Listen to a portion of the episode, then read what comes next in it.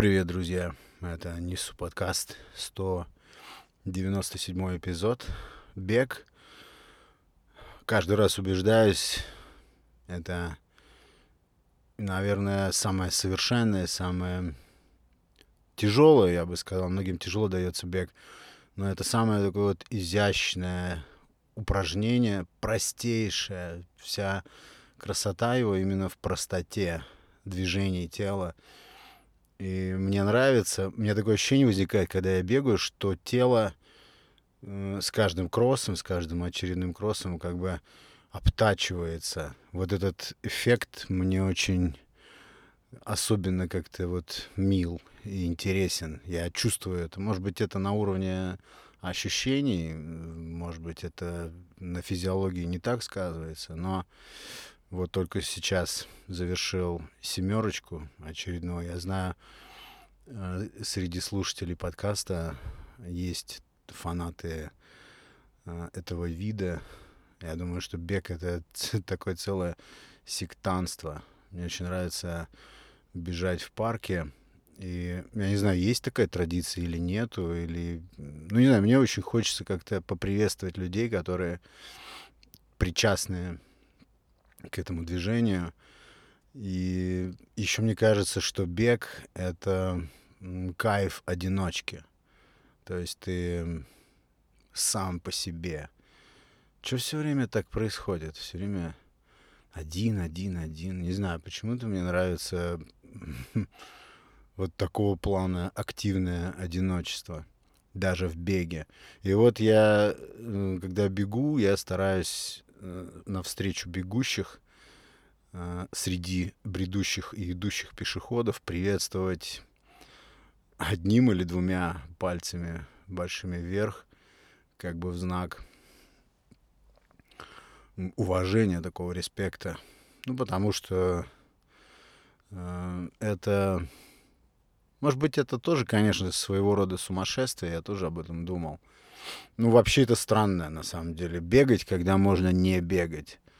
Но я, когда думаю на тему бега, я точно понимаю, от чего я вхожу в зависимость. Я вхожу в зависимость от конечного результата. Я называю это, легко как-то назвал в одном из эпизодов, посвященных как раз бегу, назвал это легкоатлетический экстаз. Это вот то ощущение, которое, напрягшись, ты по итогу испытываешь, я не знаю, лежа на полу, а, пялись в потолок, потом отходя, чувствуя каждое, каждую вот эту вибрацию мышечную, или сидя в кресле, я не знаю, или в душе стоя. Я думаю, что вот в сравнении с какими-то другими видами спортивных развлечений, ну, точно, наверное, прям в топе железно. И самое главное, да, это то, как настраивается работа мозга. Я тут ничего никому не открою, никаких Америк. Я думаю, что э, все прекрасно знают. Я абсолютно убежден, что работа мозга просто даже элементарно настроение, настрой общий твой на жизнь, на деятельность или на бездеятельность, вообще на твое физиологическое состояние, на твою расположенность вообще к жизни влияет э, просто кровообращение.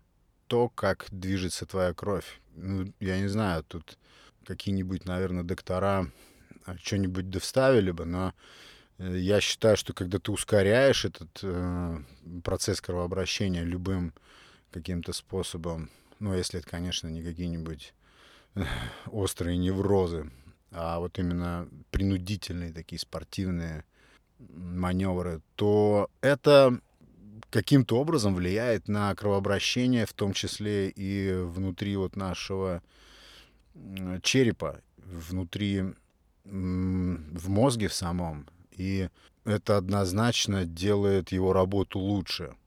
Все. То есть на этом моя экспертная оценка этого момента завершена. То есть я вот просто наблюдаю это, вижу результаты каждый раз. И не, не устану пропагандировать идею что бег точно одно из лучших средств от любой хандры весенней, осенней, зимней. Вообще не важно. Это, кстати, еще один плюс. Это мультисезонное занятие. Я хотел сегодня речь завести о стагнации. Что я понимаю под стагнацией? Я иногда думаю, что стагнация — это стабилизированность в чем-то. Вот ты хотел стабильности, хотел предсказуемости, хотел определенности, какой-то долговременной определенности, и вот она по твоему желанию вдруг наступила. Какое-то время это длится, сужу по себе, но я не думаю, что я какой-то здесь зверек э, эксклюзивный. И вот она наступает, это самая желанная стабильность. Наступает эта самая предсказуемость.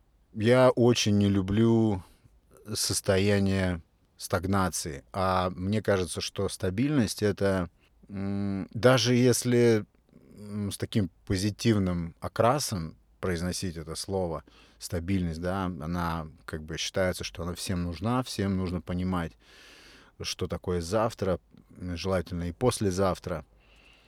Но мне кажется, для души, не знаю, для жизненного какого-то кайфа стагнация — это какое-то замедленное самоубийство. Но это еще, я смотрю, зависит от типа личности, от темперамента, потому что некоторых людей так толкаешь в бок и говоришь, слушай, как тебе вот э, та ситуация, что ты, допустим, ловишь себя на мысли, что ты последние несколько лет делаешь просто одно и то же. Раз, два, три, и все по кругу вот так вот. И так вот несколько лет. И есть люди, которые вполне говорят, что да, в принципе, это то, что надо. Здесь все определено, все классно, и нету причин для беспокойства. Я не знаю, я, например, вот начинаю сразу ерзать меня, не устраивает. Я почему-то сразу начинаю ощущать, будто бы я вяну. Мне нужны какие-то всплески обязательно. Мне обязательно нужно что-то устроить, что-то, что меня, ну, если не взбудоражит, не наполнит меня какими-то впечатлениями новыми, то обязательно как-то нужно мне раскачаться, обязательно куда-то нужно качнуть вот этот вот маятник, который замирает в нулевом положении в случае наступления вот этой стабильности, перетекающие в стагнацию. Я себе сразу представляю болото, поверхность которого затянута вот этой ряской, вот этой зеленью, и не возникает ни единого движения. Я еще раз говорю, здорово, если кого-то такое положение дел устраивает, кому-то нравится. Я думаю, это тоже нормально, потому что это, скорее всего, какой-то энергосберегающий способ жить. Э, все прогнозируемо, все стабильно, определено или определенно. С одной стороны, да, это такая вот успокоенность и просто такой вот уравновешенный образ жизни, когда тебя ничего не дергает, когда ты создал вот этот вот... В моем воображении всегда тоже еще возникает кокон, да, в который ты свил, внутри которого ты обитаешь, и, не знаю, может быть, это, этот комфорт стабильности, может быть, он и есть как бы цель вообще для человека, обрести вот эту предсказуемость, понятность. Но я не знаю, я почему-то начинаю увидать. Мне что-то обязательно э, нужно устроить для того, чтобы что-то себе доказать что-то внутри меня такое произрастает, живет, что меня же и пинает, вот именно подталкивает к тому, чтобы что-то устроить, что-то начать, что-то стартовать, что-то новое. Не люблю стагнацию, не люблю затишье. Очень интересная штука против стагнации. Я не знаю, уверен, что через 10 лет, ну, если я буду еще, а я буду делать подкаст, вот я сейчас уже проговорился, значит, буду. Через 10 лет меня спроси, какое самое верное средство против стагнации и вот этой вот угнетающей э, скучной стабильности, я отвечу одним словом. Это челлендж. Это челлендж любого типа. Любого абсолютно. Не знаю, вот классная, кстати, есть лекция на TED про человечка, который, я не помню, он в течение нескольких лет, каждые 30 дней что-то делал. Да, у меня почему-то всегда в голове 30 дней. Я не знаю почему, но многие вещи у меня ну, допустим, по аналогии с отказом от сахара, если вы этот эпизод не слушали, там ниже просмотрите. Есть эпизоды, которые рассматривают эту проблему огромную. И вот этот челлендж 30 э, дней без сахара в итоге вылился в то, что я полностью отказался от него и, ну, мягко говоря, изменил свою жизнь. Просто одной 30-дневкой. Точно так же, вот так вот он там рассказывает, а, как он за 30 дней, например, написал книгу, еще там что-то за 30 дней собрал какую-то еще коллекцию. То есть у него такими 30-дневками измерялось несколько лет. И потом он обрел популярность какую-то, видимо, на вот этой почве. И или то ли его пригласили на про, прочитать эту лекцию на Теди, то ли он сам напросился. Я не знаю, но просто такое воспоминание. Это интересно, это здорово, очень стимулирует. И а, мозг это такая ленивая штука. Мне кажется, вот какая-то его часть, она просто уповает, она просто жаждет вот этой стагнации. Типа, давай не будем это делать. Давай об этом просто чуть-чуть подумаем, но не станем это реализовывать. Давай, а, вот такой вот, не знаю, как у вас тут, у меня так. И эта часть, она как такая вот якорь. Якорь. Все, оставайся на месте. Минимум движений. У нас не так много энергии. Вот примерно такое идет нытье. И слава богу, есть э, другая сторона, которая говорит нет, вперед, нет, вот нам надо, нам надо это сделать. Там, мы должны вот это попробовать.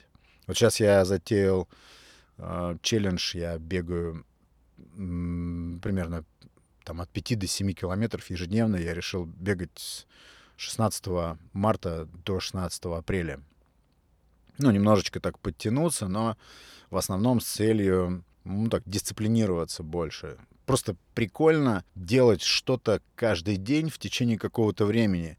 Если тело, э, ум свыкаются с этим, и как бы возникает понимание у твоего создания вообще вот у, у тебя, что это можно протащить и дальше, чем просто 30 дней, то эта привычка просто прививается и становится ну, повседневностью. Суть-то в привитии себе хороших привычек, привычки в том, чтобы она с тобой осталась навсегда, а не на полгода, на год попробовать. Так ведь?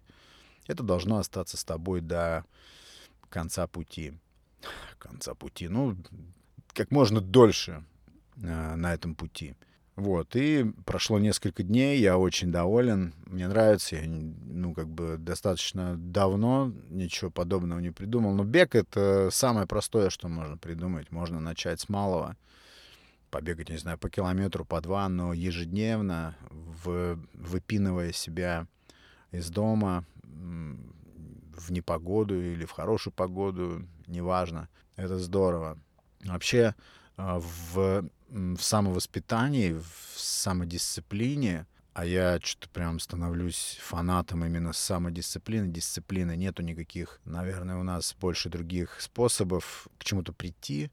Дисциплина — это когда, когда ты очень четко в своем внутреннем диалоге даешь вот этой такой рыхлой, нестабильной части мозга, жаждущей стабильности, ты даешь ей понять, что здесь все будет так, как, как решает вот та часть, которая отвечает, наверное, за прогресс, за прогресс, да. И вот если Вот это основная, главная, честно, наверное, э, тут нельзя так говорить, главная или второстепенная. Но вот эта часть более, скажем так, активная, которая против стагнации, она должна побеждать в случае воспитания в себе самодисциплины. Она должна брать верх, она должна доминировать. И тогда этот самый прогресс возникает, и тогда, тогда появляется то, что является смыслом всего нашего существования. Я, например, для себя к этому пришел. Смысл существования просто в радости, просто испытать радость. Вот и все. Вот, так что, я не знаю, можно поставить себе цель, например, не знаю, прочитать какой-нибудь серьезный труд литературный за 30 дней, сделать что-нибудь еще, я не знаю. Или, допустим, те же пищевые привычки, отказаться от какого-то элемента или от какого-то продукта на 30 дней попробовать. Причем от какого-нибудь, ну, естественно, бесполезного, который влияет там на вес, на самочувствие, на, на отсутствие радости. То есть э, радость приносит только поглощение этого продукта, но весы, к примеру, красноречиво тебе говорят о том, что это не твоя тема или путь в никуда. Так что практика 30-дневных челленджей — это действенный способ прервать вот это заболочивание. Самое главное, вот такие испытания, когда ты себе ставишь тяжелые, трудные, заведомо такие сложно выполнимые задачи на те же 30 дней, это вызывает первоначально очень сильное напряжение. Как правило, ну, первые 5-7 дней или треть этого пути, как правило, это м, стресс. Однозначно стресс, потому что э, все еще вот та рыхлая пассивная часть нашего существа, она все еще требует э, покоя и как бы возмущена тем, что приходится испытывать вот это напряжение, ловить этот стресс. Но, как вот показывает, опять же, практика на вот моем таком, ну, совсем небольшом масштабе, показывает, э, что это мега эффективно. Все, что угодно. Через 10 дней вот эта часть, тянущая нас назад, вниз, она свыкается. И примыкает даже, я бы сказал, вот к той активной части и становится как бы тоже за. Я, по крайней мере, такой точно наблюдал за собой. Делитесь, если вы уже тоже практиковали что-нибудь подобное. Было бы очень интересно ознакомиться с каким-то вашим опытом. Очень интересно. Это очень такой творческий подход к себе и и это самое главное создает вот эту взбудораженность, что ли, здоровую именно. Это позитивный стресс. Ну и, конечно, укрепляет самодисциплину, потому что если ты пару таких 30-дневок, 30-дневных челленджей провел, до конца их довел, то ты потом можешь прививать себе все, что хочешь, такими 30-дневками, имея уже опыт на основе тех успехов, которые уже были. Ну, вот такой сегодня, друзья, экспресс-эпизод небольшой после кроссовой мой.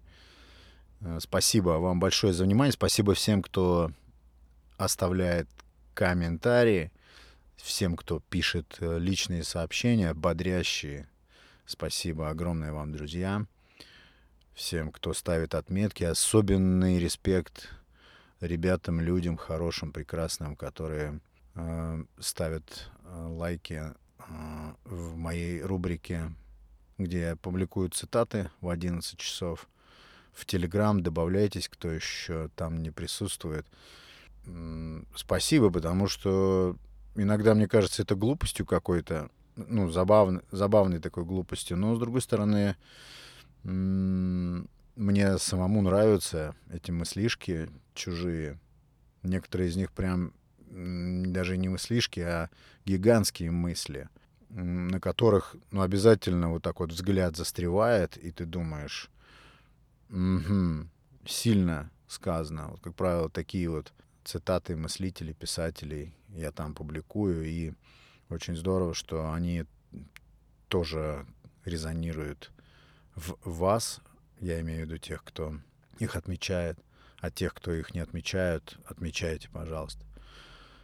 Ну вот и все. А, присоединяйтесь к подкасту, подписывайтесь на подкаст, подпитывайтесь.